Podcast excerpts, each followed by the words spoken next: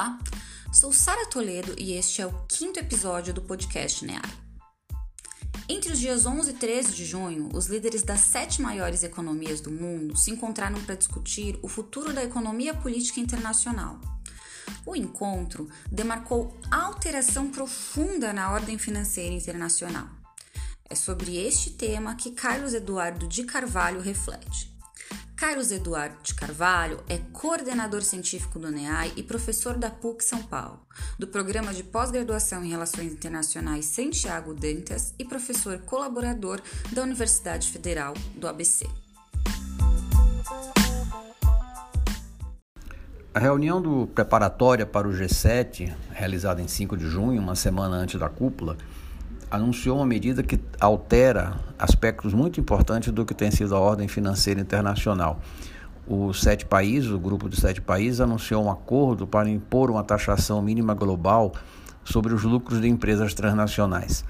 15% é a alíquota anunciada, a ser ainda aferida, a ser discutida e também tem que ser levada ao G20 mais adiante. Mas é uma mudança de princípio importante, porque a partir daí as empresas que procuram evadir seu, a, a cobrança de impostos, colocando matrizes em paraísos fiscais, em regiões de baixa tributação, estas empresas terão que declarar o conjunto dos seus lucros e, principalmente, os países de origem têm o direito de impor os 15% de tributo se essas empresas estiverem operando as suas sedes, as suas matrizes em lugares com com alíquotas menores do que os 15%. Além disso, os países mais pobres, menos desenvolvidos, passam a ter o direito de cobrar tributos sobre as atividades que essas empresas exercem, no seu, os lucros obtidos, né, sobre as atividades dessas empresas nos seus próprios países. O que diminui muito a, a necessidade de uma guerra entre os países para atrair as empresas, primeiro porque elas podem ser tributadas na matriz e depois porque eles passam a ter o direito de impor esses tributos. Claro que isso aí é pouco, os 15% não é nenhuma exorbitância, mas é uma reorientação de princípios. Uma das coisas, um dos aspectos mais importantes dessa chamada ordem neoliberal, inaugurada na década de 1980 com Reagan e Thatcher, é justamente liberar os rendimentos, os lucros dos capitalistas, das grandes rendas, das grandes empresas, admitindo, partindo do princípio de que pagando menos tributos o capital investirá mais, empregará mais gente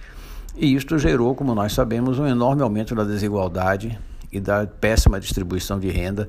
internacionalmente e dentro dos principais países. A pressão decisiva nesse sentido é do governo Biden, que também inovou internamente no pacote de início de governo. Houve aquela enorme injeção de recursos para combater os efeitos da pandemia, o que não chega a ser uma novidade. Isso já vinha sendo feito no próprio Estados Unidos e em outros países. A grande inovação é anunciar que vai se elevar a tributação sobre as rendas mais altas, 20% para 28% sobre o lucro das empresas, com o objetivo de financiar um pacote de gastos em infraestrutura e em tecnologia, que são elementos essenciais para o um enfrentamento contra a China, que passou a ser um discurso fundamental de Biden, agressivo, como se verificou agora na reunião plenária do G7 no sábado passado e também na reunião da OTAN, realizada ontem, dia 14 de junho, e com base nisto, a, além disso, o governo pretende fazer um programa de cuidados, de cuidados com os idosos e com as pessoas com problemas e etc e tal, que são formas de, pode ser entendido assim, são formas de recuperar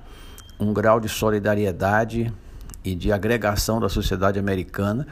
tudo isso, evidentemente, de olho na necessidade ou na decisão de projetar outra vez a capacidade de articulação e de governança global dos Estados Unidos.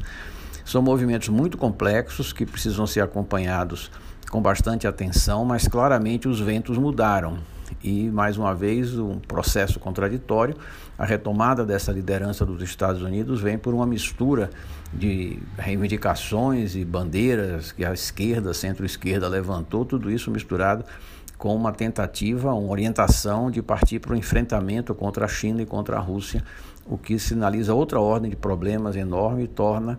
esse processo todo muito relevante que precisa ser muito bem acompanhado.